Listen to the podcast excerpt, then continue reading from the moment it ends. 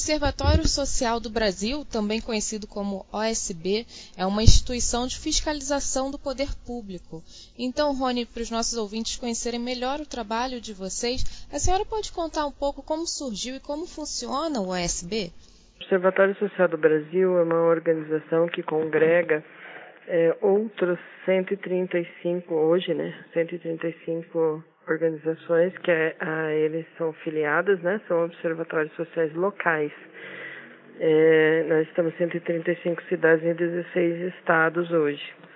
É, o Observatório do Brasil é a, a organização que faz o apoio técnico, jurídico e de capacitação e que dissemina a metodologia de trabalho dos observatórios sociais. Né? Então, nós temos o Observatório do Brasil como a entidade mãe e os observatórios nas cidades que fazem propriamente o trabalho não de fiscalização, mas de monitoramento das contas públicas das prefeituras e câmaras municipais. Este trabalho surgiu é, a partir do interesse de cidadãos né, em contribuir para que a, a sociedade fosse melhor administrada e para que os gastos públicos, né, oriundos, o, o uso do dinheiro público oriundo dos impostos que todos pagamos seja corretamente aplicado e aonde a população mais precisa, né? E os observatórios firmados pela OSB, né, como a senhora falou, que estão distribuídos em 135 cidades e presentes em 16 estados brasileiros e contam com mais de 3 mil voluntários. Mas hoje, quais são as principais dificuldades para poder alcançar outras regiões, Rony?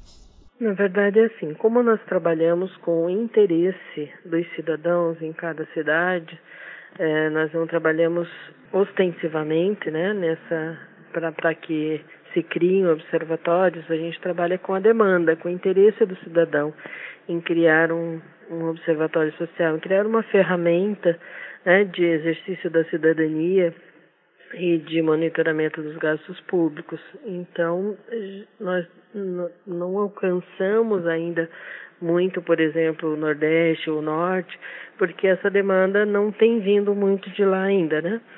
Talvez porque os cidadãos não estejam ainda amadurecidos para uso de, né, de, um, de, uma ferramenta como essa, ou talvez eles ainda não tenham conhecimento né, da nossa existência ou da existência dessa solução é, para o exercício da cidadania. Né? Então, nós temos trabalhado sempre na divulgação do nosso trabalho, dos resultados de, de, de tantas cidades, né, os resultados alcançados para estimular novos cidadãos a conhecerem essa ferramenta. Um dos trabalhos realizados pela instituição é divulgar editais de licitações para poder aumentar a rede de fornecedores dos municípios, né? E, claro, consequentemente, é, ter uma concorrência maior e novas cotações. As empresas estão aderindo a essa disputa, estão buscando, procurando esses editais de licitações e, de fato, nós estamos conseguindo ter uma economia nos cofres municipais? Sim, isso nós podemos atestar pelo, pela média de empresas participantes nos certames, né, nos processos licitatórios. Porque nas cidades onde temos o observatório social, quando, né, antes de ser criado, é, em média duas ou três empresas participavam dos editais, né, participavam dos certames. É, e depois desse trabalho de divulgação gratuita dos editais, de estímulo à participação né, nas compras governamentais, essa média tem subido para nove empresas.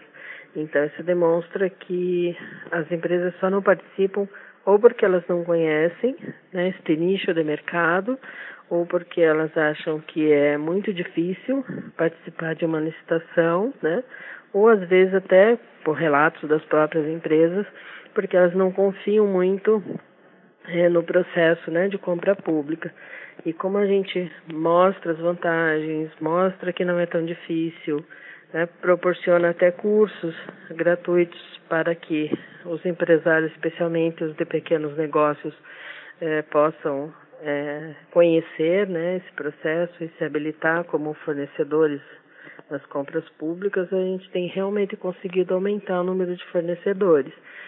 E aumentando o número de fornecedores, geralmente o gestor público compra melhor, né? Paga menos e compra com melhor qualidade, porque a concorrência é saudável, né? Qualquer pessoa pode participar do OSB desde que não seja filiada a partidos políticos, né? E como vem sendo esse envolvimento da sociedade em busca de associação com os observatórios? E se alguém estiver interessado, como pode fazer para poder trabalhar com vocês? Todo o trabalho voluntário, né, especialmente é muito bem-vindo é, com essa única restrição, né, de que não seja filiado a partido ou tenha alguma vinculação, militância partidária, né, porque o nosso trabalho requer uma isenção, requer imparcialidade, porque é um trabalho essencialmente técnico, né, e tem um propósito bem claro, que é contribuir para a eficiência da gestão pública, né. Então, nós não temos interesse em assumir a cadeira do prefeito, né, ou denegrir a imagem de algum é, é, vereador, né? A gente quer mostrar o que está sendo feito de bom, mostrar onde que tem oportunidades de melhoria, corrigir falhas ou possíveis desvios, né, no recurso público. E a gente faz isso usando totalmente a lei, né, em todos os aspectos, é, e nos valendo também dos órgãos oficiais de controle quando necessário, né, Ministério Público, Tribunal de Contas, ou a própria Controladoria Geral da União. Então, conhecendo e compreendendo este propósito, a pessoa que quer ser voluntária, né, ele pode procurar o Observatório da sua cidade, né, ou procurar o Observatório Social do Brasil, que nós direcionamos para a cidade né, onde tem observatório, é, porque há muito por fazer, tanto no monitoramento das compras públicas, né, do gasto público, quanto no monitoramento da Câmara de Vereadores, ou até na área de educação, né, trabalhando nas escolas, com crianças, com jovens, para que a gente leve essa mensagem do exercício da cidadania. Né? Então, nós temos desde profissionais como advogados, contadores, administradores, né? temos empresários, professores, estudantes e até donas de casa que colaboram nesse trabalho. Hoje, Rony, qual é o maior obstáculo para a OSB? O maior obstáculo ainda é a compreensão do cidadão né, de que ele tem direitos e deveres em relação à coisa pública, né? Que ele realmente é, a gente consiga ampliar essa consciência, levar esse conhecimento a todos os cidadãos de que também o exercício da cidadania não não acaba numa eleição, né? Ela não não se encerra com um voto é, ele apenas começa, porque quando nós elegemos, por exemplo, um prefeito, nós estamos elegendo um gerente, né? Um gerente para essa empresa pública chamada município. É uma empresa pública onde todos nós, contribuintes, somos acionistas. Então, a compreensão deste processo é fundamental, por isso é um trabalho de longo prazo e a gente começa desde as crianças nas escolas, né, leva aos bairros, leva às empresas é, informações a respeito né, desse processo todo para que a nosso cidadão tenha mais consciência do seu papel enquanto cidadão, dos seus direitos e deveres e também possa contribuir para que a sua cidade seja melhor. Para a senhora, compreendendo esse processo do papel do cidadão, qual a importância da participação da sociedade na fiscalização dos recursos públicos? É fundamental, né? Porque se nós pagamos nossos tributos, nós os pagamos diante de uma de um, de um processo é, de gestão pública para que esses recursos sejam realmente distribuídos igualitariamente em, e devolvidos à população em serviços de qualidade. Né? Então, à medida que o cidadão assim compreenda, ele pode participar melhor dos destinos da sociedade, tanto participando num observatório, ou num conselho municipal de políticas públicas, ou num orçamento participativo na cidade onde existe, né?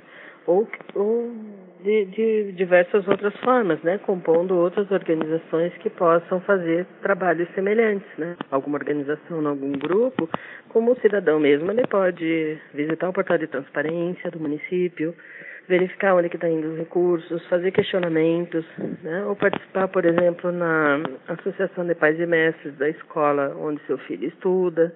Então, são diversas as possibilidades, né? Temos em frente né, uma grande oportunidade é, por longo tempo né, de, de, de buscarmos honrar é, a, nossa, a nossa posição enquanto cidadão, né? buscar realmente fazer essa contribuição, mostrar para os nossos filhos, netos, né, que a gente pode construir um país melhor, que não depende só de políticos, não depende só de, de gestores públicos, né, que depende também de nós.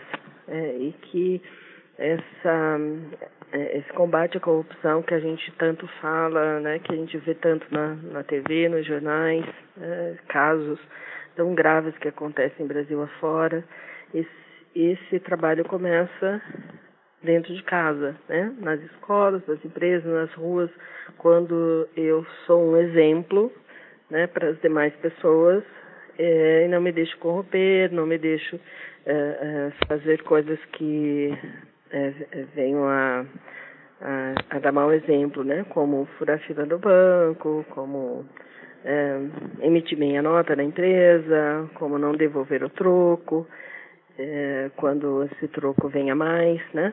Então, assim, são, são diversas questões no dia a dia que se a gente olhar para elas e a gente tomar mais cuidado e buscar se tornar um exemplo de área livre de corrupção, a gente já estará contribuindo para que a nossa cidade, nosso bairro, nosso país seja melhor.